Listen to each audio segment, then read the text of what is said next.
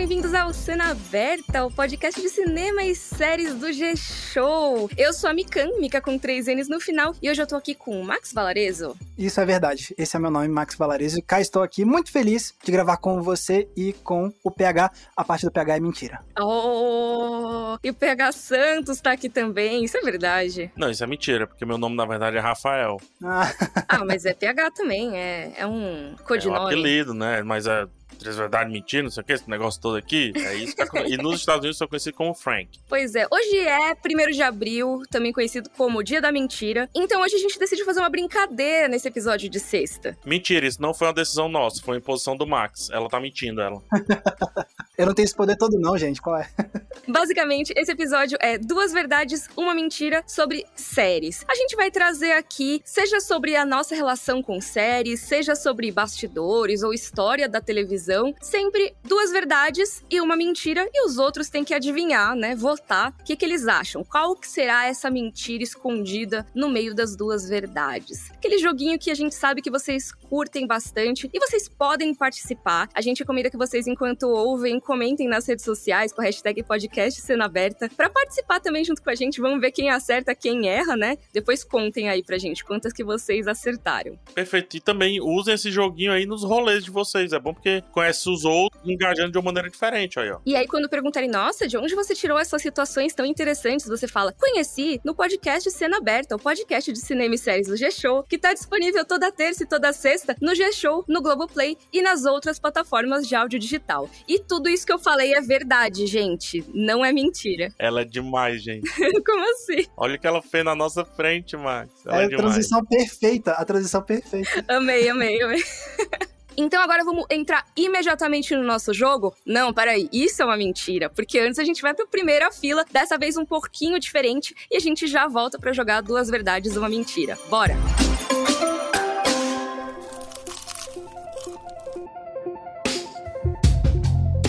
Chegamos à nossa primeira fila, e assim, né? Estamos com primeira fila um pouquinho diferente. A gente decidiu testar com primeira fila um pouco mais sobre as nossas opiniões sobre o que tá rolando, né? O que, que a gente tá assistindo, quais estreias são os destaques. E a gente quer que vocês mandem a opinião de vocês sobre esse novo formato nas redes sociais com a hashtag podcast sendo aberta, né? Pra gente saber se vocês curtiram ou não. Então a gente vai citar as estreias principais e também o que a gente assistiu.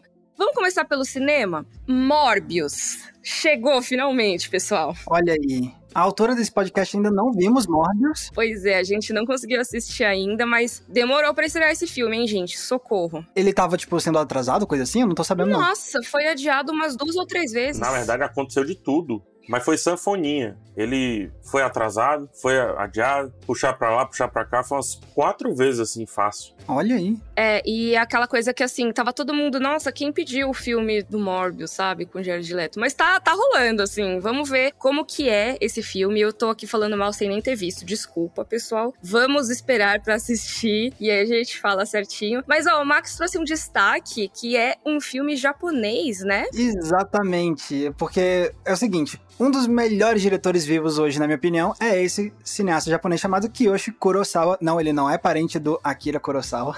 Mas ele, assim, ele é um cineasta brilhante e ele fez muito carreira fazendo filmes de terror. Os filmes de terror dele são brilhantes, mas ele também tem a versatilidade de dirigir dramas. E quando ele faz drama, ele também faz um negócio absurdamente bom. Então tá aí, tá estreando A Mulher de um Espião, novo filme do Kiyoshi Kurosawa, que é um filme que se passa no período pré-Segunda Guerra Mundial. E eu com certeza vou querer assistir, porque pra mim Kiyoshi Kurosawa é imperdível. Então fica aí meu destaque pra se extrair do Kurosawa. Importante dizer também, fora isso, né, trazendo outro destaque, que os filmes do Oscar estão chegando, principalmente aqueles filmes mais é, que tiveram menos indicações, que passaram mais apercebidos mesmo com relação ao Oscar. Um deles é o Cirano, né, que chega também nessa janela da semana. O Cirano teve, gente, me corrija, uma indicação ao Oscar? Uma indicação, melhor figurino. Foi indicado melhor figurino e isso e não levou, né? O Cyrano é estrelado pelo Peter Dinklage, que talvez vocês conheçam da vasta carreira dele, mas ele também é o Tyrion de Game of Thrones. Marquei meu bingo, Game of Thrones, marcado.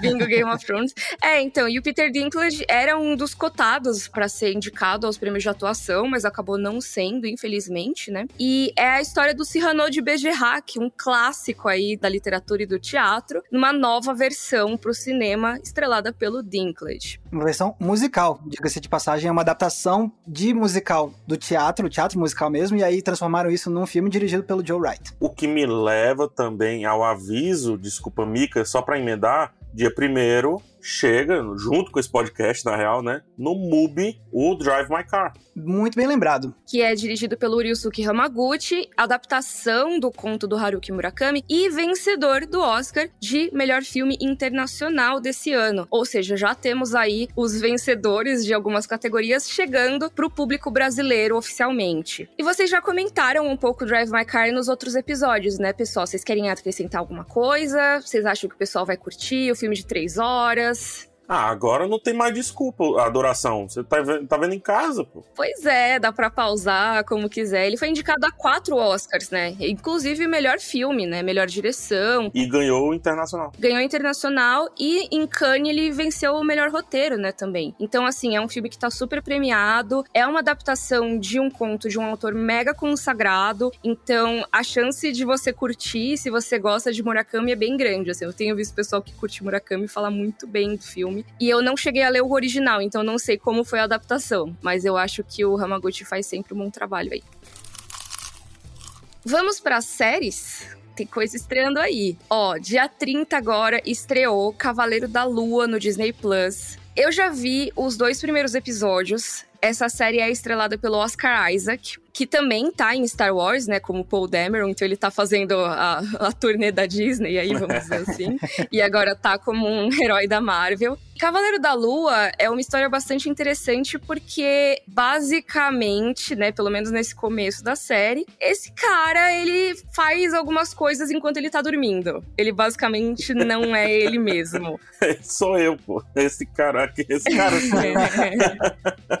É. Mas é bem interessante porque o Oscar Isaac ele tem que interpretar versões diferentes, vamos dizer assim, né? Ele tem que atuar de formas completamente diferentes entre esses momentos e inclusive mudando o sotaque, a expressão facial de uma forma assim muito drástica. Corporal também, o jeito de andar e tal. Sim, nossa, assim, para mim essa foi uma das melhores coisas da série. Você já viu dois episódios, Mika? Vi dois episódios. Tá, eu vi um episódio apenas. O primeiro episódio eu não curti 100%, devo dizer. Eu acho que me lembrou em alguns momentos ali uma pegada muito Venom, as piadinhas, o lance do corpo que ele não consegue controlar. Mas, mais pro finalmente do episódio, foi se soltando disso, a entidade Cavaleiro da Lua, digamos assim, foi aparecendo um pouquinho mais, e aí, quando comecei a gostar, acabou. Então, qual é a sua percepção agora com dois episódios assistidos, sem spoilers, obviamente? Sim, sem spoilers, né, pessoal? Eu, assim, eu tenho essa mesma impressão que você, de certa forma, PH. Eu acho que tem algumas coisas na edição que eles tentam deixar de um jeito meio comédia, que nem você falou do Venom, eu imagino que seja um pouco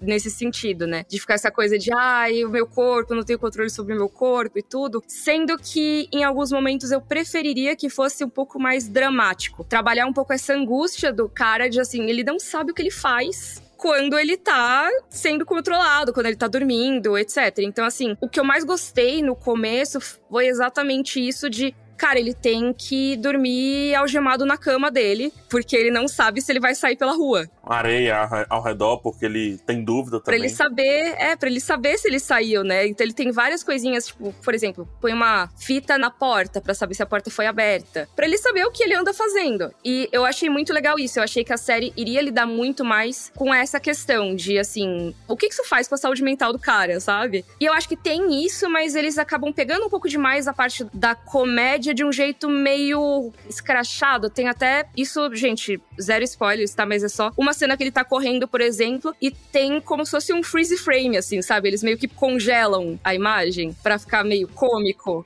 Eu confesso que esse formato me deu um pouco de preguiçinha no primeiro episódio, mas importante dizer que para quem não acompanha as séries da Marvel, para quem não acompanha os filmes da Marvel e tudo, e tá se perguntando, será que eu dou play nisso ou não? Eu acredito que sim, porque até então não parece ter uma grande ligação com o MCU, aquele negócio todo. E ele tá bem deslocado fisicamente também, porque ele tá, né, ele tá na Europa, né? Tá na Inglaterra ali. Então, ele tá deslocado fisicamente ali das tretas americanas dos Vingadores, digamos assim. É, exato. E talvez, né, tenha uma conexão mais pra frente. A gente não sabe exatamente para onde a trama vai e a gente nem falaria aqui porque, né, pode ser que seja um spoiler. Mas talvez seja um bom ponto de entrada para quem tá querendo começar a ver o universo cinematográfico da Marvel e não queira ter que ver 20 filmes antes para entender o que tá rolando. Essa série é uma série que, a princípio, você não precisa fazer lição de casa antes de ver.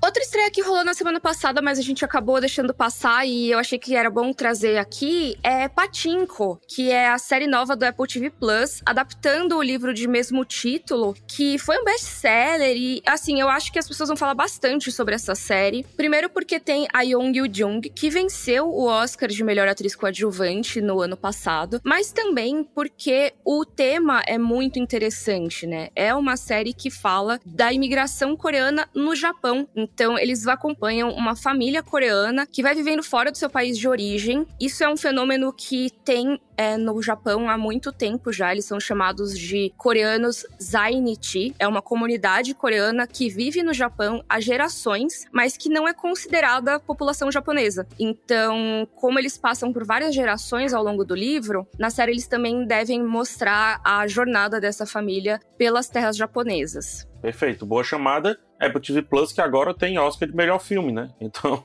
ela vem aí com toda a pompa do Oscar. Sim, total. E eu acredito que essa série seja bem, assim, candidata a premiações e tudo, porque parece uma produção muito feita com esmero, assim. Não assisti ainda, tá na minha listinha, então eu já queria deixar aqui pra vocês me cobrarem de eu comentar depois. E aí tivemos também nos assuntos dessa semana a estreia da novela Pantanal, na sua nova versão. Eu assisti o primeiro episódio, hein? E aí, gostou? Uau! Só isso que eu tenho a dizer. É, é, obviamente, como é uma novela, né? E assim, não é, não é, tiro curto, não é uma produção de tiro curto, é uma produção de tiro longo, né? Mas acredito que os episódios mais marcantes da novela vão seguir esse primeiro episódio, que é, assim, é coisa de cinema, os planos abertos, as locações reais, os detalhes com que eles mostram. Ah, a gente vai para um local fechado ali, uma parte mais de mata, tá dentro da mata mesmo, sabe? Não, a cenografia, obviamente, existe no sentido, né, de o que as pessoas estão usando que as pessoas estão manuseando, etc. Mas em termos de cenário, gente, é coisa linda, tá? Traveling, muito traveling, muito bem feito. E tudo isso para mostrar a grandeza. Porque Pantanal, não sei se vocês assistiram a original, é um remake, né? Aqui, olha só, o remake das novelas, né? Pantanal tem muito essa questão, tem as histórias localizadas ali no Pantanal e tudo, mas é também para mostrar a grandeza daquele cenário, entendeu? Então, quando o primeiro episódio me chegou dizendo assim, cara, estamos prontos para definir grandezas, me chamou muita atenção. Me chamou muita, muita atenção. Gostei muito da direção do primeiro episódio episódio. A história, obviamente, como eu tava falando, é tiro longo. Precisa se desenrolar, né? E a cinematografia, eu acho que não vai continuar por todos os episódios, é muito difícil acontecer. Mas Pantanal, assim como várias novelas, tem momentos-chave muito marcantes, sabe? E eu acredito que vão chamar essa cinematografia de volta com a, a história mais bem posta, mais bem organizada. Eu acho que surge uma novela super premiada aí, tá? Eu acho. Ó, oh, legal. Então vamos, vamos ficar de olho nos próximos episódios, literalmente. Pessoa que não sabe, a gente é noveleiro, né, Mica? Por isso que a gente traz aqui com extrema naturalidade, sabe? pois é, eu ainda não consegui ver a estreia de Pantanal, vi as pessoas comentando. Eu acho que, que nem você falou, é aquela coisa. Os primeiros episódios costumam ter aquelas filmagens mais externas, né? Às vezes depois vai pro set não fica com tantas imagens grandiosas o tempo todo, mas tem aquelas imagens gerais, né, da ambientação que tem em transição de cena muitas vezes. Tem que ver como que vai ser feito nessa novela, mas eu tô animada para ver. E por mais que passe na TV aberta, na Globo, né, também tá disponível no Globo Play, tá? É só assistir episódio a episódio. No Globo Play, onde você também pode ouvir o podcast Cena Aberta, olha aí. Olha então você vai aí, ouvir o Cena Aberta e já vê o episódio de Pantanal, olha aí. Olha ele. E ó, outra coisa que a gente queria trazer aqui pro Primeira Fila é assuntos do momento, coisas que estão rolando aí na cultura pop, no cinema e nas séries. E uma coisa que pode ter acontecido é ter vazado a época de estreia de House of the Dragon, a nova série aí do universo de Game of Thrones. Essa série tava sem data planejada exatamente, né, divulgada, mas estava prevista para 2022. a gente já tá aí na metade do primeiro semestre, então seria muito difícil ela estrear mês que vem. Que seria mais ou menos a data tradicional de Game of Thrones, né? Costumava estrear lá pra abril sempre. É isso que eu ia falar. Agora, como não saiu nada, a gente disse, cara, Será que vai sair desse ano, inclusive, né? É, porque eu não sei se vai sair junto com esse podcast, mas eu gravei um vídeo sobre isso no meu canal, sobre várias novidades desse universo, não só das séries, mas também dos livros, né? Que o próprio autor, George R. R. Martin, ele divulgou várias coisas esses tempos agora. Eu fiz um catadão de notícias. E uma coisa que eu disse é que, assim, House of the Dragon não tem o privilégio de ser Game of Thrones. Porque Game of Thrones, nas últimas temporadas, eles acabavam deixando para bem em cima da hora, para começar a soltar trailer trailer, teaser. Era uma coisa assim meio que, ah, galera, a gente já sabe que vocês vão ver, sabe? Então não precisamos fazer tanta campanha. Já essa nova série, eles têm um trabalho que é, primeiro, fazer as pessoas saberem que a série existe, que ela é do universo de Game of Thrones e tentar trazer o público de Game of Thrones. E também tentar convencer o público que odiou o final de Game of Thrones a ver essa nova série. Então eles têm muito marketing pela frente aí. É, e não, não, sei se ficou claro, a data não tá confirmada. É, são rumores, né? Tipo, pode ser um vazamento. Isso, rumores dão conta que vai ser em agosto. E aí são dois rumores que corroboram com isso o agente de Emma Darcy publicou que em agosto teriam trabalhos aí acontecendo, entendeu? Só que aí o que é que aconteceu em seguida, Mika? Pois é, teve entrevista aí de Matt Smith, que tá em Morbius, né? Então tá fazendo aquelas campanhas de entrevistas, né? Junkets com jornalistas internacionais. E aí rolou uma menção assim, ah, porque na série em agosto, sabe? Então, são duas coisas que coincidem aí, né? Vamos dizer assim. Não é notícia, são dois rumores. Só que são dois rumores que, assim, eles não conversaram antes de falar, entendeu? É, assim, a princípio não teve nada combinado. E também teve tweet no perfil de Game of Thrones, né? Então, assim, tá uma movimentação. Essa data deve ser divulgada em breve, eu acho. Talvez até enquanto a gente tá editando esse podcast, a data já tenha saído. Então, veja a gente nas redes sociais, a gente vai avisar se sair. De qualquer forma, se isso acontecer, vai ser a série no segundo semestre, para abrir aí o segundo semestre praticamente. E uma coisa que rola é que a gente tem o Senhor dos Anéis em seguida no Prime Video. Isso quer dizer que duas séries de fantasia de alto orçamento que têm um público tecnicamente parecido vão talvez ou se canibalizar ou crescer uma em cima da outra, né? Ou vamos olhar para o lado do espectador, né? Agosto, setembro e parte de outubro, temos uma fantasia acontecendo na TV pra gente assistir sempre, toda semana. Eu sei que eu fico feliz, pelo menos. eu fico é, feliz. Eu fico animado, eu fico eles animado. Eles que lutem, eles que lutem, eu fico feliz. Ó. A gente que lute pra produzir conteúdo. ah, ele tem essa parte também, você não precisa me lembrar, mas beleza, amigo, vamos lá. Sim.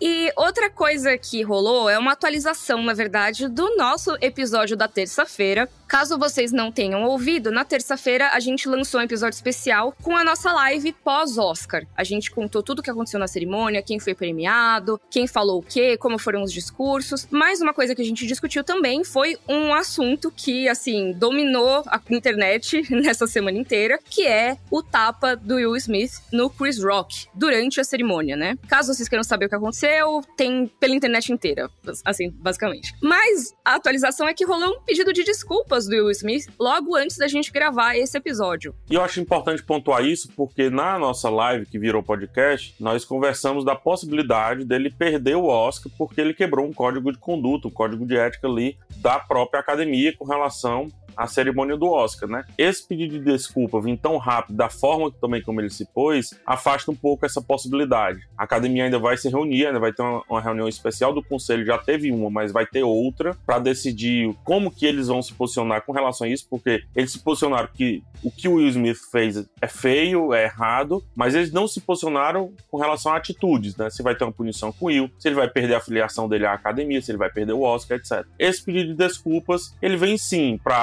abrandar essa situação toda que estava acontecendo, até para a carreira dele também, mas também para limpar qualquer punição que vem aí da academia. Ele não vai querer perder o Oscar dele também, né? Convenhamos. E já fez o trabalho, né? O que ele tinha que fazer, o recado ele já entregou, convenhamos também. É, então fica aí essa atualização. A gente quer saber o que, que vocês acharam disso e também das notícias que com certeza vão ter saído nessa última semana. Comentem com a hashtag podcast cena aberta, que a gente quer ver a opinião de vocês. E também quer saber o que vocês têm assistido, né? A gente tem visto aí algumas coisas. Eu queria destacar que eu tô vendo Better Call Saul, porque eu tô me atualizando pra próxima temporada, que vai ser a última. Boa, muito bem. Ai, que série maravilhosa, gente. Eu devia ter me atualizado antes. Eu já amava a primeira temporada, mas eu não tinha me atualizado. Agora eu tô feliz demais de ter visto. Pra quem não sabe, né, a gente falou sobre ela no episódio de spin-offs. É uma série derivada de Breaking Bad. Ó, eu vou ser sincero, como eu, a gente tava na temporada de Oscar, eu só tava assistindo coisa do Oscar, os filmes. então agora que acabou, eu vou poder voltar a assistir outras coisas. Eu sei que eu tô acumulado para ver a nova temporada de Maravilhosa Mrs. Maisel, que eu tô doido para assistir, tô seco. E agora que acabou a maratona do Oscar, eu posso ir finalmente conferir os novos episódios. Então é isso que eu vou provavelmente conferir nos próximos dias. Boa, e você, PH? Ah, eu tenho visto Ruptura, tá? A Apple TV Plus, né? Mais uma produção da Apple TV aí que tá me chamando a atenção, tá? Vi dois episódios de Ruptura, sério para quem gosta de sci-fi, de ficção científica. Ela tem uma pegada parecidinha com a Upload, uma série que a gente já comentou, só que aqui é o seguinte: você separa a sua vida profissional da sua vida pessoal. Quando você entra no trabalho, você passa por um scanner, uma espécie de um equipamento, digamos assim, não um scanner necessariamente, mas você é escaneado e depois mudam o seu chip para que você pense só e somente só no trabalho. Você não traz nada da sua vida pessoal para aquilo dali. Obviamente, algumas consequências a partir disso aí vão surgindo. Já no primeiro episódio tem uma viradinha lá na história. E assim, série alto nível, tá? Alto nível mesmo. Para quem gosta do quê? Para quem gosta de Westworld, para quem gosta de Black Mirror, para quem gosta desse tipo de ficção científica que não necessariamente se baseia na ação, na correria, mas se baseia mais no mental, digamos assim. No conceito sociológico, né, basicamente. Cara, PH, você me vendeu a série, hein? Grande série, gente, grande série, tá? Ao momento da gravação não terminou ainda a primeira temporada e eu, PH, vi dois episódios, tá? Do dois episódios e meio, para ser sincero, que a gente teve que começar a gravar. Dois episódios e meio. Mas assim, eu já tô naquela assim, cara, vamos terminar por assistir? Vamos, vamos terminar? Com isso, pessoal, saímos da nossa primeira fila. Teve bastante dica aqui, hein, gente? Gostei. E agora vamos falar de verdades e mentiras. Todas essas dicas foram reais, mas agora vamos, vamos começar o joguinho, o jogo da enganação.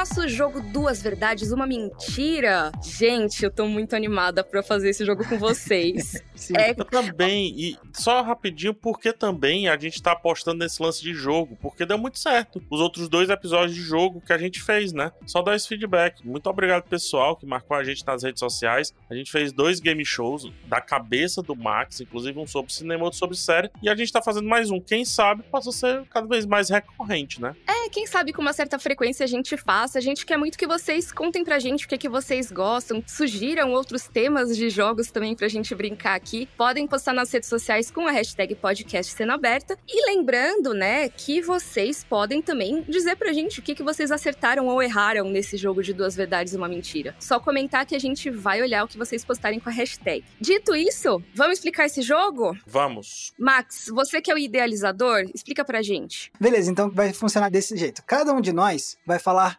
três informações, três fatos, digamos assim. Uma dessas coisas é uma mentira, as outras duas são verdade, e vai caber aos outros dois integrantes do podcast descobrir qual é a mentira escondida no meio das verdades. Ah, é, tem uma particularidade que é tudo relacionado a séries não tem filme hoje aqui. Hoje é só seriados. Tem outra particularidade. Qual é a outra particularidade? Tem tanto curiosidades de séries em si, quanto também tem coisas pessoais, né? Exatamente. Tem histórias que nós vivemos. Aí vocês vão aprender um pouquinho sobre a gente também.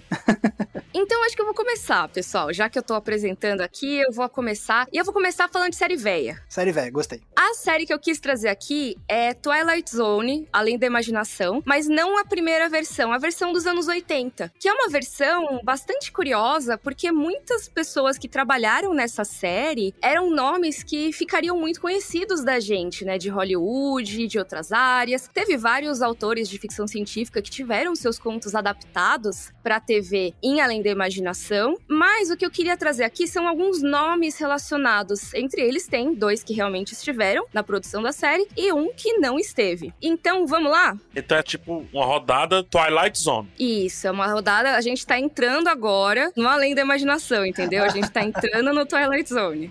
Que terrível cenário, mas vamos lá. tudo pode ser verdade, tudo pode ser mentira, porque a gente está além da imaginação. Perfeito. Não, brincadeira. Ah.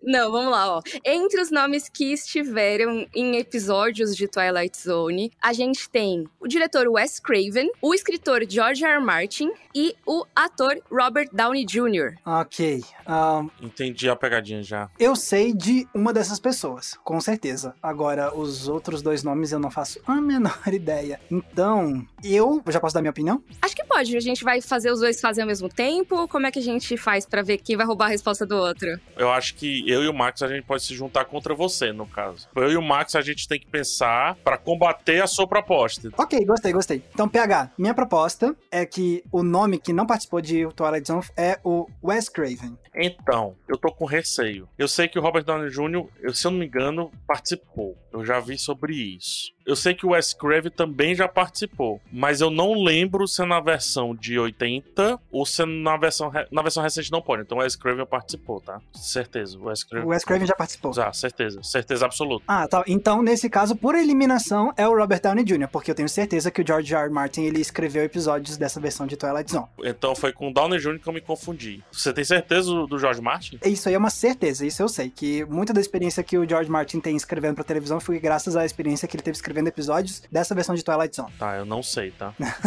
Então, por ele, ó, você sabe o Wes Craven, eu sei o George Martin. Então, por eliminação, é o Robert Downey Jr. Perfeito. Ok, essa é a nossa resposta, Mika. Ok. Cara, vocês são muito bons. Olha Ah. só, se fosse. Olha aí, é, é uma injustiça, entendeu? De se juntarem, porque se fosse individualmente, os dois teriam errado. Olha só. Eu teria errado. Eu teria É errado. verdade. Porque, assim, os dois estão certos. O que não participou é o Robert Downey Jr. Quem participou foi o pai dele, o Robert Downey Sr. É isso! Ah, Ele é olha isso! participou, se eu não me engano, ele dirigiu o episódio de Twilight Zone. E sim, vocês estão certos, o Wes Craven participou de Twilight Zone de 85, ele dirigiu episódios. E o George R. Martin escreveu roteiros pra Twilight Zone em 85. Então, os dois acertaram, olha só que bom. Ó, aprendi pra caramba, porque eu não fazia ideia que o Wes Craven tinha participado de Twilight Zone. Pra mim, ele tinha só trabalhado com cinema e com TV, não. Então aprendi pra caramba agora. Na real, o Wes Craven, eu lembro que ele fez o primeiríssimo episódio de Twilight Zone. Não sei se ele fez outros. Ele, mas ele fez o primeiríssimo dessa leva de. Acho que foi de 80. É 90 ou 80? É 80, eu acho. 85. E o episódio dele é com Bruce Willis, por isso que eu lembro. É, tem a participação do Bruce Willis. Inclusive, vários atores famosos participaram dessa versão de Twilight Zone, né? Tem o Morgan Freeman, se eu não me engano, também. Tem uma galera que participou. Eu fiquei louco porque, assim, é a cara do George Martin ter participado dessas coisas, né? Até por- combina com aquele outro livro dele que eu me esqueci o nome agora. Um livro que ele tem tipo de, de fantasia e é meio contos também. Combina muito Ah, Wild Cards? Wild Cards. Hum, também. Que é meio antologia, de certa forma, né? Não é exatamente, mas é, né? E o formatinho é bem parecido, assim, de. Ah, vamos pegar o. Não é nem o contexto, vamos pegar o assunto e vamos explorar ao máximo. E aí eu. Putz, mas aí tá muito óbvio, ela tá me enganando é aqui. não, mas não. na verdade era o Robert Downey. É, porque o George R. Martin, ele participou mesmo. Inclusive, isso é uma observação bem legal que o Max fez, que o George R. Martin, ele é um autor de televisão, assim, ele é de literatura também, mas ele trabalhou muito com TV. Então, o envolvimento dele com Game of Thrones nas primeiras temporadas também incluía escrever um roteiro por temporada. Então, as primeiras quatro, você tem pelo menos um episódio que é escrito pelo George R. R. Martin sempre. Exatamente. E só pra fazer uma contextualização, pra quem não pegou o nome do Wes Craven, é o cara que fez os filmes do Fred Krueger e também o criador da série Pânico. Na verdade, o Wes Craven não fez só o primeiro episódio, eu tava errado. Ele fez os três primeiros episódios dessa leva de 85 86 e mais outro episódio, que é o quinto. E o pai do Robert Downey fez o sétimo episódio, que é o Children's Zoo. E incrivelmente eu lembro desse episódio, que é da garotinha no zoológico e ela vai trocar os pais dela por novos pais. Esse episódio é bem marcante, o do Robert Downey. Eu não sabia que era dirigido por ele, sei agora. Então fica a informação pra galera também. Ok, quem vai contar a próxima mentira barra verdade?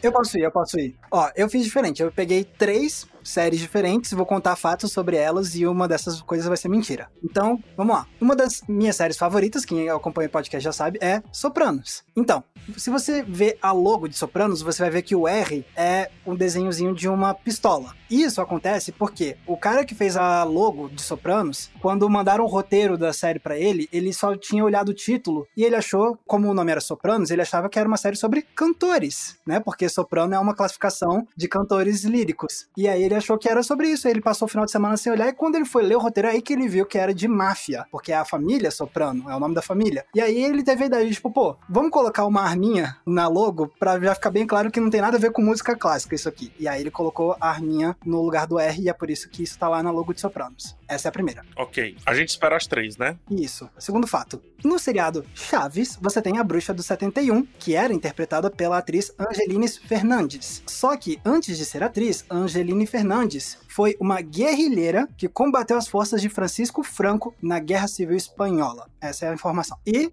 o terceiro fato é, tem o seriado Mandalorian e nos primeiros episódios a gente vê um velhinho que é o cara que contrata o Mandaloriano para ir atrás do Baby Yoda. Esse cara é interpretado por Werner Herzog, que é um diretor lendário de documentários, é um, uma lenda do cinema cult. E por que, que ele foi parar nesse negócio super blockbuster de Star Wars? Ele só aceitou o papel porque ele viu as artes conceituais do Baby Yoda e ele se apaixonou pelo Baby Yoda, e aí ele, só por causa do Baby Yoda, topou atuar em Star Wars. Então, essas são as três. Qual é a mentira dessas três? Mika, se depender de mim, a gente tá ferrado, tá?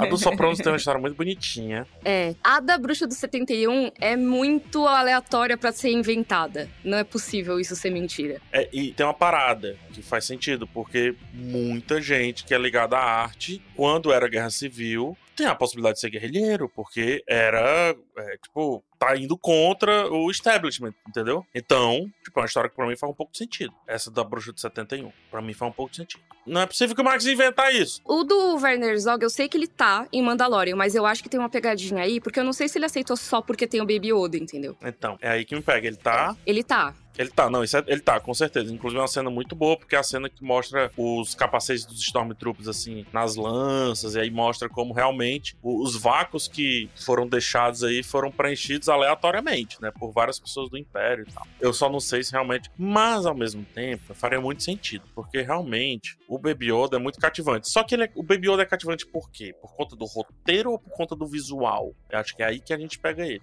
E ele não viu o Baby Yoda. Ah, não, ele viu, porque o Max falou que era os Ele viu, storyboards. né? ele viu, eu acho. As artes conceituais. As artes conceituais, exatamente. Eu acho que talvez a mentira seja Sopranos, porque foi muito simples em comparação com as outras. Tá, então a resposta de vocês oficial é a do Sopranos. Eu acho que o cara não ia desenhar o logo da série sem saber do que, que ela é. Alguém, ninguém passou o briefing pra ele? Caraca, tu pegou nisso, é verdade. É, assim, pode ser que ele tenha feito, mas assim, não ia ser um bom trabalho, né? Eu espero mais da HBO. Mas ao mesmo tempo, eles têm que esconder as paradas. Não, mas ele tem que dar, tipo, uma noção da. É outra era, na era que a galera tava preocupada com vazamento, essas coisas. É, não, e assim, o mínimo da série eles têm que dizer, nem que seja, tipo, não precisa dizer tudo, não precisa passar o roteiro do episódio, mas tem que dizer, ah, é uma série violenta, é uma série adulta, é uma série infantil. Porque se falasse a família Soprano, podia ser um, um remake da Noviça Rebelde, sabe? Que tem esse nome. E ele iria ter que fazer um logo todo diferente. Então acho que não faria sentido, assim. Lembrando que o nome original de A Família Soprano é só The Sopranos. Uhum, é isso, por isso que se fosse uma série musical, por exemplo, sabe? Que poderia confundir. Também, Mika, vamos combinar. Se fosse uma série musical, seria muito estranho de uma série sobre sopranos. Ah, dá pra fazer. Ah, vamos comentar sobre os sopranos. E hoje os sopranos treinaram a nota e tal, é isso? Caraca, imagina uma série tipo um Glee, só que os sopranos são os bullies do coral, assim, porque os sopranos sempre tem mais destaque nas músicas, né? E aí as sopranos todas pegam e ficam caçoando dos Os outros. barítonos tudo puto, tudo danado, assim. é, e imagina essas tretas vocais aí, tenso. Qual seria um derivado de sopranos no universo onde sopranos é sobre soprano? Decontrautos, De contraltos. Muito bem. detenores. Tenores, muito bem, muito bem. Vamos nessa daí. O Max, o- a gente pegou o Max. Nick. Vocês pegaram nada, vocês erraram. Ah, Sério? não! Ele fez sem o briefing mesmo? Ele realmente, tipo, ele conta, tem entrevista dele falando, tipo, que ele realmente achou que era uma série sobre sopranos cantoras, sopranos, digamos assim. Mika, nota mental. O Max, ele gosta tanto de sopranos, tanto de sopranos, que ele tem mil curiosidades. Então, sempre É. que for de sopranos, é verdade, tá? Daqui pra Será? frente, nota mental.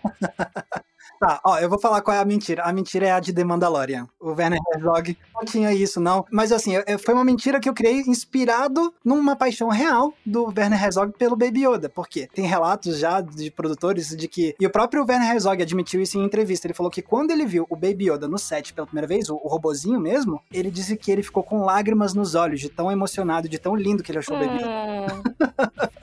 É E- engraçado, muita gente fala isso sobre o set do, do Mandalorian, como eles trouxeram muitas coisas que realmente impactou muita gente. assim. Pois é. O Werner Herzog ficou emocionado com o Baby Yoda. E aí eu tomei isso como inspiração, mas isso não tem nada a ver com o fato dele ter aceitado o papel nem nada. Ele topou o papel porque ele achou que ia ser legal e divertido, mas depois ele viu o Baby Yoda pessoalmente ficou apaixonado. Inclusive, tem uma história também que contam que ele tava filmando lá com o Baby Yoda e depois falaram assim: vamos gravar de novo agora sem o Baby Yoda, porque vai que a gente não gosta do resultado com o robozinho, a gente coloca ele em computação depois. Aí ele ouviu isso e aí o Herzog falou assim: vocês são covardes. caraca. Vocês são covardes. Porque ele ficou encantado com o robozinho e falou: vocês são covardes de não usar o robozinho. Ah, eu amei. Enfim, tá aí. Essa foi a minha mentira no meio de outros. Ah, e tem a Angelina Fernandes, né? A bruxa do 71, de fato. Ela é espanhola, ela foi guerrilheira na, na Guerra Civil. Só que aí, quando as forças do Francisco Franco venceram, a família dela e ela se mudaram pro México. E lá ela começou uma carreira de atriz até ela virar uma atriz de séries mexicanas. E aí foi acabar depois parando em Chaves. Caramba, que vida, hein? Que loucura. Imagina, de guerrilheira a gravar com a touca de banho. Ah, Não é uma touca de banho, né? É uma touca cheia de cabelo, de, de tule, né? Sim. será que eles levaram essa história e por isso que ela era a bruxa no sentido de causar medo? Será que não é isso? Acho que não. Faz refletir. é, eles nunca contaram a história de fato, então pode refletir.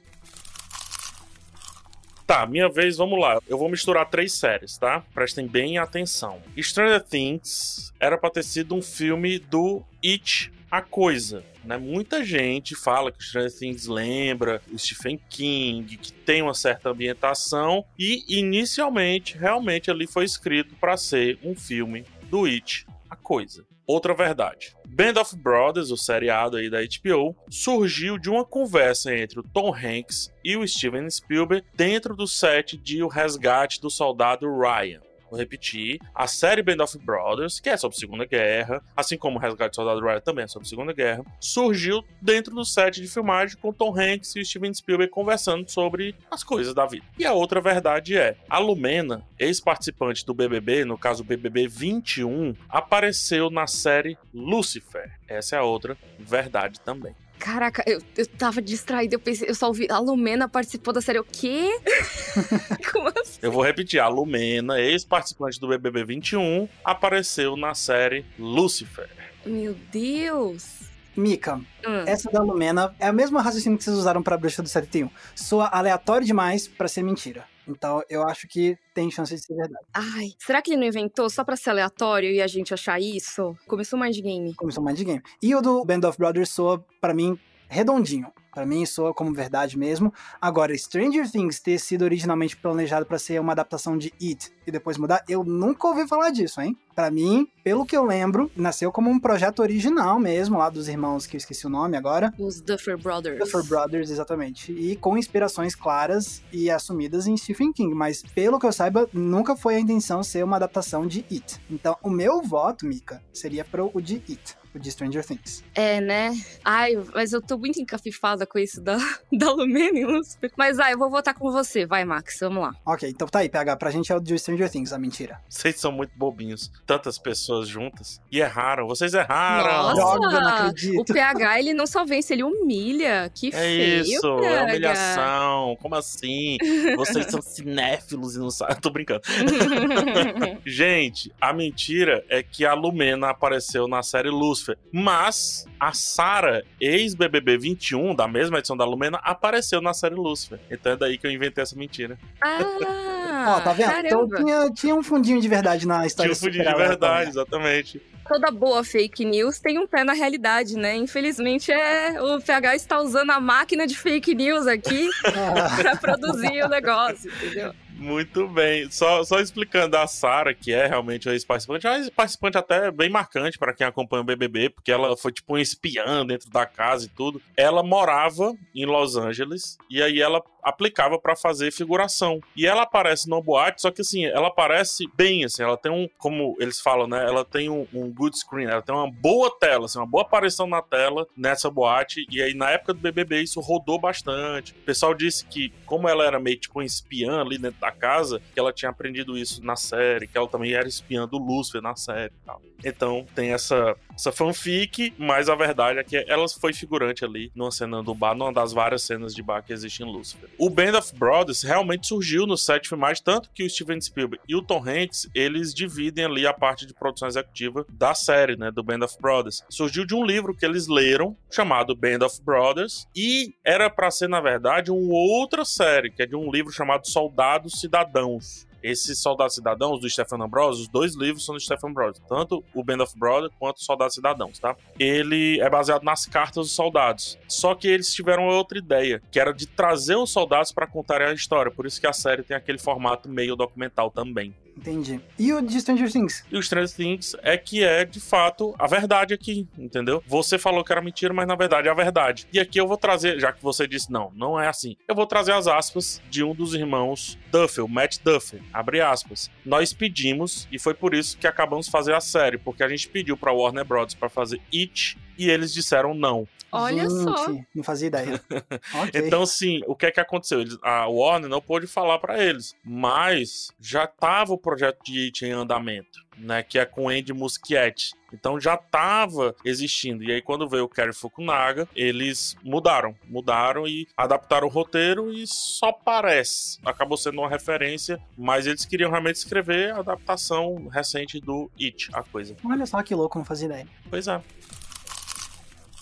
Agora, nessa vibe de falar de coisas históricas, eu vou falar de algumas séries e a relação delas com a greve dos roteiristas de 2007, aproveitando para trazer aqui um pouquinho de história da TV pra galera também. Seguinte, Pra quem não sabe, a greve dos roteiristas foi um evento que aconteceu entre 2007 e 2008, que a Writers Guild of America, né, ou seja, o sindicato dos roteiristas, basicamente, nos Estados Unidos, entrou em greve. Isso quer dizer que as séries de TV e filmes e muito mais ficaram sem roteirista, né? Então, muitas séries foram canceladas, muitas tiveram sua produção interrompida, porque você não tinha os roteiros sendo produzidos, você tinha também os roteiristas se recusando a entrar no, no set para gravar e tudo, e com isso muitos episódios acabaram não sendo gravados, ou então algumas séries tiveram qualidade inferior, porque os estúdios insistiram em fazer mesmo sem os roteiristas lá, fazer do jeito que dava. Enfim, essa época foi o caos, como o PH mesmo disse, né? Tipo, que ele cobriu, porque realmente foi uma época muito relevante na história da TV, a história recente. E aí, vamos lá então. Eu queria falar sobre como algumas séries se relacionaram aí com a greve dos roteiristas. Uma delas é South Park. South Park foi um caso muito curioso da greve dos roteiristas, porque os criadores de South Park, o Trey Parker e o Matt Stone, eles não são sindicalizados. Então, eles nem ligaram pra greve e tava tudo de boa. Inclusive, assim, já tava tudo feito, sabe? Nem tava no ar, então não afetou nada. South Park continuou normalmente. Uma série que foi bastante afetada foi Breaking Bad. Breaking Bad tinha alguns episódios que iam rolar na primeira temporada que acabaram tendo que ser cancelados, basicamente. Originalmente, ela teria uns nove episódios e eles acabaram virando sete por causa da greve. Só que uma coisa que é interessante sobre isso é que dizem que isso salvou Breaking Bad, porque os planos originais da série envolviam a morte de um personagem muito importante no fim da temporada. E como eles não puderam fazer esse fim da temporada, eles acabaram repensando pra segunda e com isso eles seguiram outro rumo narrativo. Por isso acabam dizendo que foi uma benção não ter tido esses últimos episódios. E a terceira série que eu queria trazer aqui em relação à greve dos roteiristas é The Office que foi uma série que teve sua produção interrompida, né, praticamente durante aí a greve dos roteiristas. Eles tinham originalmente planejado a quarta temporada com 30 episódios, só que aí quando eles tinham gravado 12, teve que parar tudo por causa da greve. E a única pessoa que foi contra isso foi o Steve Carell, que falou publicamente que ele queria continuar a produção e ele precisava que essa série fosse pro público, ele precisava que os roteiristas se compadecessem e participassem da gravação, entrassem ali no set para gravar com eles. Isso deu uma baita confusão com os roteiristas da série, que acabaram inclusive publicando vídeos na internet falando sobre como as vendas de DVDs não estavam rendendo tantos lucros para os roteiristas assim. Então isso foi uma fonte de desconforto em The Office que acabou felizmente sendo resolvida e a série continuou depois da greve. Essas são as três séries em relação à greve dos roteiristas. E aí, o que, que vocês acham? Tem alguma mentira aqui? Ou é tudo verdade? Eu acho que eu cantei Vitória um pouco do tempo, tá, Marcos? Ah. Ó, pra mim, a de The Office tá com tanto detalhe, tanto detalhe, que é verdade. Muito detalhezinho. E eu lembro que tem uma temporada de fato que é mais curta. Só não vou lembrar se é a A quarta. primeira temporada tem seis episódios só. Sim, isso eu lembro. E eu lembro que tem outra temporada mais pra frente que tem menos episódios. E aí eu acho que. Então, só não sei, vou saber se é a quarta, assim, de cabeça. Mas eu acho. Eu diria que sim, que é Qual é verdade. mesmo o problema? Eu fiquei pensando, qual é mesmo o problema dessa terceira? Que o Steve Carell, ele queria que continuasse, é isso mesmo? é isso. Ele queria que continuasse. Ahn, é mesmo, né, PH? Tem, esse- tem essa parte. Porque, É eu não assim, lembro o disso. Steve Carell, ele era roteirista. Exatamente, ele era roteirista, tipo. e- então ele, eu acho muito difícil ele não solidarizar com os roteiristas de O comédia. do Breaking Bad é verdade, tá? Ok, isso eu não sabia. Do Breaking... Eu não sei se ela criou pegadinhas nos detalhes, mas Breaking Bad foi bem afetado pela greve dos roteiristas. É, e o dos caras do, do South Park soa muito como verdade, porque os caras são meio rebeldes, então soa muito a cara deles eles não serem sindicalizados. E eu lembro que tem episódios zoando a greve, durante a greve. Eu lembro É, disso. exatamente, porque o, o- South Park ele é produzido, tipo, um episódio de South Park ele é produzido em uma semana. Então, cada episódio é- consegue ser muito atual por conta desse tempo super curto que eles têm de produção. Então, por isso que eles conseguem comentar a greve dos roteiristas durante a greve dos roteiristas também. Então, é, meu voto é pelo Steve Carell falando que era pra continuar e pra mim essa é a parte de mentira. Então, você concorda comigo, PH? Cara, eu concordo, eu concordo. Eu só. é, eu não lembro perfeitamente a história. Eu tô mais animado em saber do que acertar aqui o negócio. Pronto, Mika, essa é a nossa, é a de The Office. É, vamos no Steve Carell. Vocês acertaram, eu odeio vocês. Não, tô brincando.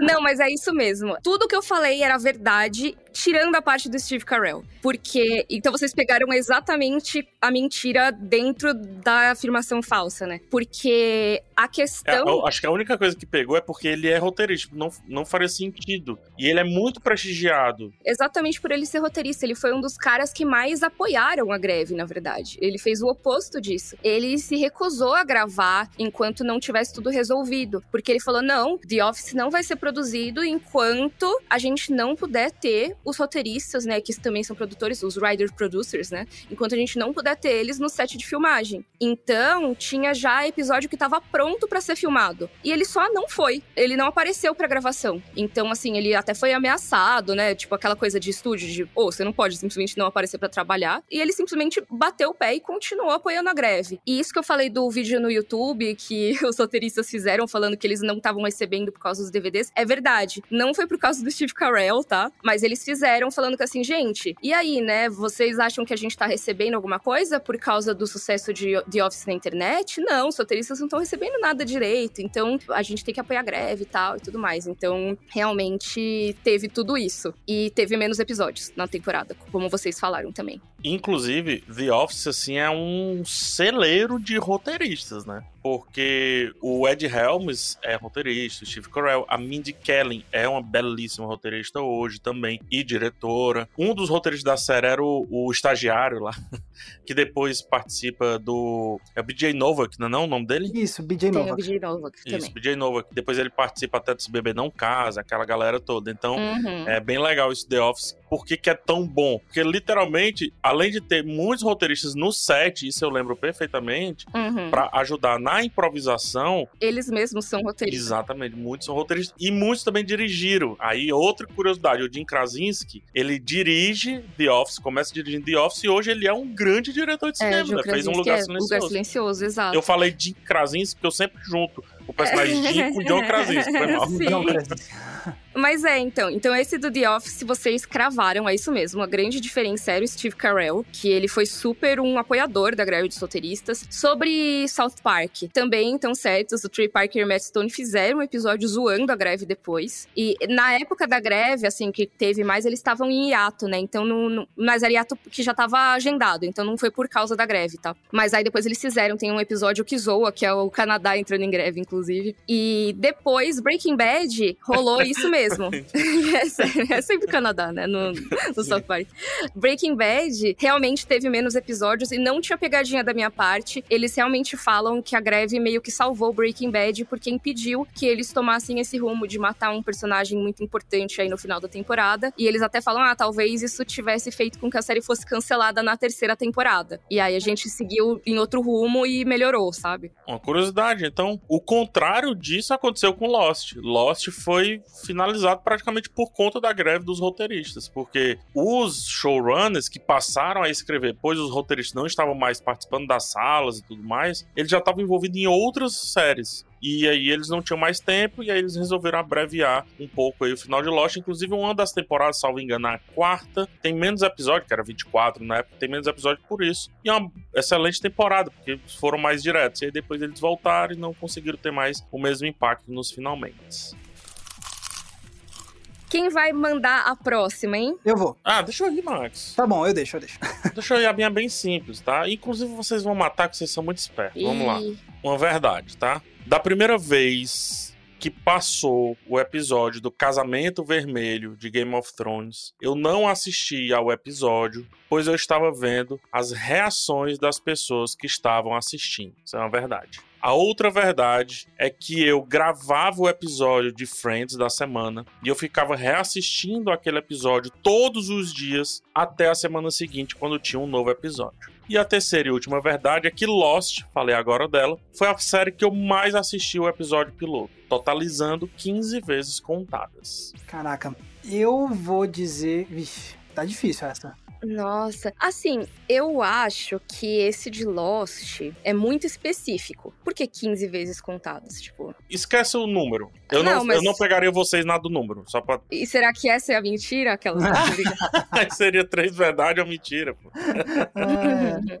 Tá, então vou desconsiderar o número. Vou só é, pensar que, é que você mais viu, tá. Pra mim, só a verdade que esse aí ele foi o piloto que ele mais assistiu. Só a verdade que eu sei que ele é muito fã de Lost. Eu não engulo muito a de que ele não viu o episódio do Casamento Vermelho porque ele quis ficar vendo as reações. É... PH, do jeito que é, ele quer ver as coisas assim, ó, que saiu. Então eu duvido que ele não tenha visto o episódio de, do Casamento Vermelho por causa Mas enquanto tava passando, ele ficou olhando as pessoas do lado, não foi isso? Será? Hum. Tipo, não que tava vendo vídeos de reação. Mas eu não consigo enxergar ele escolhendo não ver a obra audiovisual para ficar vendo a reação das outras pessoas, entendeu? O PH não tem esse tipo de prioridade, na minha opinião. É, e dá pra você acompanhar a reação junto com a cena, né? É, eu, eu vejo ele fazendo isso, tipo, sei lá, se ele já tivesse visto o episódio antes. É, aí ele tá verdade. na segunda vez, enfim. Então, o meu voto é que a mentira é a parte de Game of Thrones. Eu vou com você, Max. Ok, tá aí a nossa resposta, PH. Tá, mentira, então é o que eu não vi pela primeira vez o, episódio do Casamento Vermelho, é isso? Isso. Uhum. Essa é a verdade, tá? Ih. Eita, não acredito. Essa é, é verdade. Friends é mentira? Essa história, história é bem legal. Do Friends é mentira. Ah, não. eu não gravava porque não precisava, porque a Warner ficava reprisando muito. Reprisava bastante mesmo. Exato, mas eu fazia isso com Arquivo X, na época que só passava na TV aberta. Eu gravava, o episódio saía na quinta-feira. Eu gravava, porque já era tarde, né? Tinha colégio no dia seguinte e tal. E não assistia ao vivo, então já gravava daí. E aí, praticamente todo dia eu almoçava meio que vendo ali Arquivo X, sabe? Ou vendo um pedacinho, ou então vi o episódio inteiro. E é por isso que eu sei os episódios das primeiras temporadas bem decorados por conta disso. Então eu gravava o arquivo X e ficava vendo até sair o próximo. O do Casamento Vermelho, que eu sei que vocês querem que eu explique. É, ah, e o do Lost, né? O Lost realmente foi a que eu vi mais vezes. Eu vi 15 vezes, se duvidar mais. Porque eu, eu fui tão fascinado por esse primeiro episódio de Lost. E assim, sem vergonha, outra época e tal. Eu falo sem vergonha isso. Também era uma época que era mais difícil você conseguir os episódios. E eu tinha o episódio em alta qualidade, aquele negócio todo, né? Então eu sempre falava de Lost para alguém, para algum amigo, e dizia: Pois então eu vou aí e eu vou te mostrar o primeiro episódio de Lost. E você não vai querer parar de ver a série nunca mais, etc. E nessa, eu apresentei para tanta gente que eu assisti, cara, para mais de 15 vezes tranquilamente. Tranquilamente. Fácil. A história do Casamento Vermelho é porque nesse dia eu tava ganhando dinheiro, gente.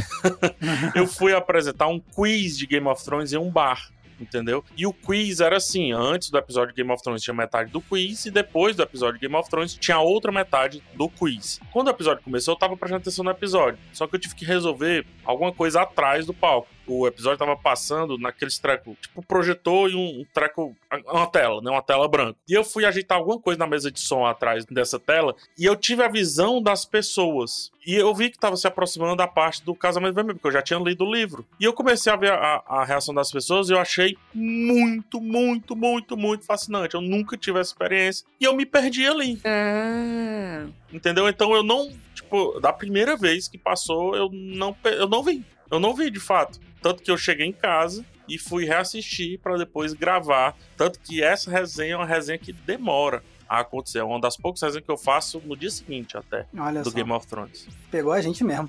É, cara, Caramba, daí que é, demais. é bem legal. E a sua, Max? Uma dessas verdades que eu vou trazer agora é a seguinte: em 2015, a Globo lançou uma minissérie chamada Felizes para Sempre, que se passa aqui na minha cidade, Brasília. E uma das locações que aparece é o Parque da Cidade. Se você olhar muito atentamente numa cena, eu apareço lá no fundo, eu apareço no final, lá no finalzinho da cena assim. Eu apareço no fundo de uma cena de Felizes para Sempre, que foi filmada aqui em Brasília. Essa é uma. Segunda verdade: tem a série Monty Python's Flying Circus. Que você aparece. Não, Não, não aparece. Série super importante de comédia que depois os caras do Monty Python, esse grupo de comediantes britânicos chamado Monty Python, fizeram vários filmes, etc. Enfim, eu já vi os membros do Monty Python ao vivo, assim, na minha frente, em carne e osso. Essa é a segunda verdade. Quando você fala os membros, são alguns ou todos? Todos os vivos, porque o Graham Chapman, na época, era o único que tinha falecido. Então, de seis membros, tinha cinco vivos. Eu vi os cinco juntos na minha frente, em carne e osso, ok? Essa é a segunda verdade. E a terceira verdade é que também é sobre Game of Thrones, olha só. A terceira verdade é que eu não vi a série Game of Thrones até o lançamento da última temporada. Então, Game of Thrones estreou, passou anos e anos, primeira, segunda, terceira, não assisti um episódio sequer. E eu só comecei a ver Game of Thrones na última temporada e eu consegui passar todos esses anos sem tomar nenhum spoiler, porque eu era muito cuidadoso. Eu passei esses anos todos e não tomei um spoiler sequer de Game of Thrones até eu começar a ver a última temporada. Essa é a verdade. Nossa. Eu já tenho minha sustentação aqui, amigo. Hum, Quer ir? Vai, vai. Vai primeiro, que aí qualquer coisa eu, eu chego junto. olha, eu acho que eu... na última temporada ele disse? É, Isso. na última temporada do Game of Thrones. E ele não pegou spoiler, tem esse, né, esse negócio aí, essa pegadinha aí que ele Eu joga. acho que ele já tinha visto, porque eu lembro de ter conversado sobre GOT com o Max. Eu acho que a memória é falsa, porque eu lembro dele ter falado isso. Eu só não lembro É? dele ter falado que não pegou spoiler. Mas eu já lembro dele ter falado que demorou a assistir Game of Thrones. Aí eu tô com medo de ser aquele lance dos detalhes, se liga? Uhum. De tipo, ah, mas não foi na última temporada. É, eu acho que antes da última temporada, acho que. Ai, não sei, será? Mas deixa eu te dar outra aqui pra gente pensar, tá? Essa do Max tá difícil. Eu acho que essa do Game of Thrones é verdade. É a que tem mais chance de ser verdade absoluta, por mais que tenha muito detalhezinho. Mas eu estou nesse momento, isso pode mudar. Se for mentira essa. Tô com muita vontade de pegar um avião e dar-lhe um tapa na cara do Max de nunca ter me contado essa história do Monty Python. Se ela for verdade, Sim. não, e. ele vai levar. E eu já tô quase abrindo o Globoplay aqui pra ver se eu acho o Max no fundo do episódio, só pra checar. Mick, eu acho que essa é verdade, essa daí, porque em Brasília, ou a galera sobe naquela torre de TV, ou vai pro Parque da Cidade. A chance né? do Max estar no Parque da Cidade na gravação é muito grande. Não, e Brasília só tem 10 pessoas no total, né? Todas se conhecem. Então a chance do Max ter quinta-feira aparecido. fica vazia, né? Então, É, então, assim, é, é isso, eles têm que aproveitar quem tá na cidade, né? os preconceitos da gente com o Brasília tá ótimo, tá absurdo. Pessoas de Brasília, por favor, não xinguem a gente na hashtag podcast cena aberta, tá? Apenas riam junto com a gente. E podem zoar nossas cidades também, a gente deixa. Ah, sim, com certeza. Eu iria nessa de verdade, eu acho que a gente vai quebrar um pouquinho a cara. Eu, ia, eu colocava verdade nessa daí. Eu acho que o de Gotti é mentira. Você acha que é o de God? Eu acho que é o do Monty Python. Ah, e agora? A gente tem que concordar, será? Vocês querem unificar em uma resposta ou vocês querem manter cada um a sua resposta? Essa pergunta dele corre um risco de os dois, vocês dois erraram. Se É, liga? já Não, é só pra saber, só pra saber, uai. Não, não tem nenhum mind game nessa minha Tem pergunta, sim. não. Essa Essa, é é a a mentira, mentira. também. É. Você é muito sagaz, cara. Mica, eu vou com você. Eu vou com você. Pra gente ficar junto e errar junto, se for de errar. Boa. Game of eu vou Thrones, com né? você, do Game of Thrones, exatamente. Isso. É, vocês erraram. Ah, não! Eu, de fato, não assisti a série até a estreia da última temporada. Por quê? Porque eu estava lendo os livros e eu não queria ver as séries enquanto eu não terminasse de ver, É de por ler isso os que eu livros. falei com você sobre as crônicas. Exatamente. Ai, que raiva. Ah, é uma falsa perfeita memória. Desculpa, PH, eu derrubei a gente. Não, E- mas tinha eu, muito de fato- detalhe. Eu fiquei com medo desses detalhezinhos. E eu, de fato, não tomei nenhum spoiler nesses anos todos. Não, se você lê os livros, você tomou spoiler.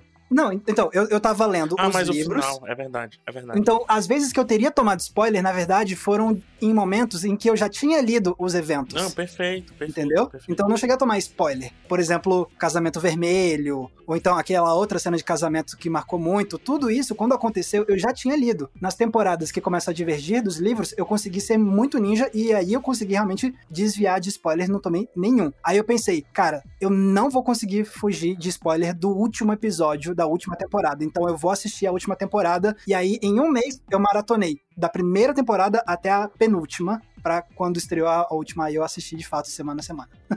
e enfim, A gente ainda não sabe qual é a mentira, tá? exatamente, você não sabe qual é a mentira. Eu tô com o site de passagem aérea aberto aqui, tá? Pois compra a passagem PH, porque é verdade, eu vi os caras do Monty Python ao vivo. Caraca, por que, que você nunca me contou isso, mano? Pois é, eu não faço a menor ideia, mas o que acontece? Eu fiz um intercâmbio enquanto eu tava na faculdade, né? E eu morei na França. Na, na verdade, você fez um intercâmbio do cinema, porque você janta com Quentin Tarantino, almoça com Monty Python.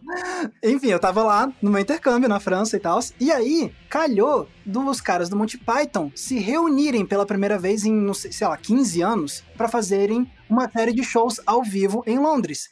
E eu estava morando pertinho da Inglaterra. Então eu comprei uma passagem, consegui ingresso e eu vi um show do Monty Python ao vivo pertinho do palco. Então eu realmente vi os caras do Monty Python ao vivo numa apresentação, uma coletânea das grandes sketches deles, algumas sketches inéditas. Foi um dos melhores dias da minha vida. Max, o seu intercâmbio é o único que me faz abolir a ideia de que eu não gosto de ouvir histórias de intercâmbio. Ah, Porque as suas são as únicas legais. Normalmente, Obrigado. história de intercâmbio é só porque não, porque quando, não sei o que, não sei o que lá, que eu estava em Dublin. Mas aí agora as suas são tipo, ah, é porque eu encontrei o Tarantino no cinema. Ah, é porque eu fui ver o Monty Python. Essas são histórias legais. Por que as pessoas não me contam essas? Obrigado. Então foi um dos melhores dias da minha vida, sim, eu vi os caras do Monty Python ao vivo. E a mentira é que eu apareço em Felizes para Sempre. Mentira, não, não, não apareço em nada lá nessa série. Ah, Max, eu já tava abrindo aqui o Globoplay pra te procurar. Também é, ia fazer é, print é a e tudo, mas agora você está parecendo que alguém fez alguma montagem. Ah, É, agora você tá aparecendo no Globoplay, porque o Cena Verde está disponível no Globoplay, então tem sua Exatamente, foto boa. lá. Ó, olha aí.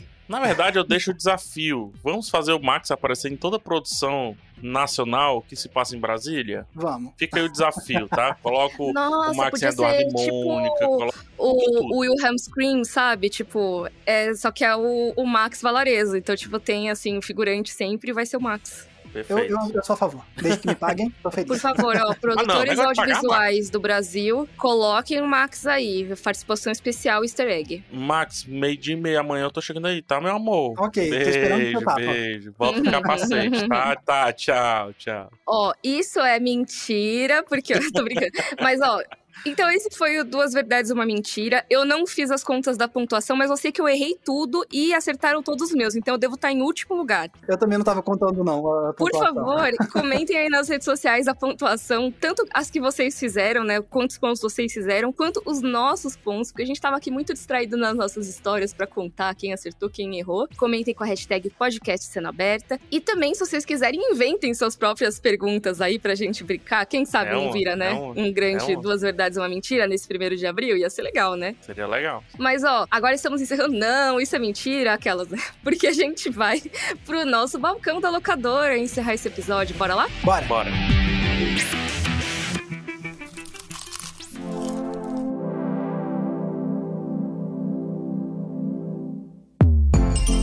Chegando aqui no balcão da locadora, vamos fazer nossas indicações. Quem quer começar? Eu começo. Já que é primeiro de abril, eu quero falar de um filme que é um dos melhores filmes sobre gente mentirosa, que é Aprenda-me Se For Capaz, de Steven Spielberg, com Tom Hanks e Leonardo DiCaprio, que é a história real de um dos maiores trambiqueiros da história dos Estados Unidos. É fantástica a performance do Leonardo DiCaprio. Tom Hanks tá ótimo também, mas quem brilha mesmo é o Leonardo DiCaprio. O cara se passou por tudo, assim, fazendo fraude bancária, ele se passou por piloto de avião. É uma história inacreditável, é uma das melhores histórias de mentirosos que eu já vi no cinema. então tá aí. Essa é a minha recomendação do balcão. E você, PH? É sacanagem, porque o Max deu uma roubadinha aí. Ele Ah, é? levou pro assunto mentira, e aí eu fiquei com vontade de indicar coisas relacionadas à mentira, Eu também.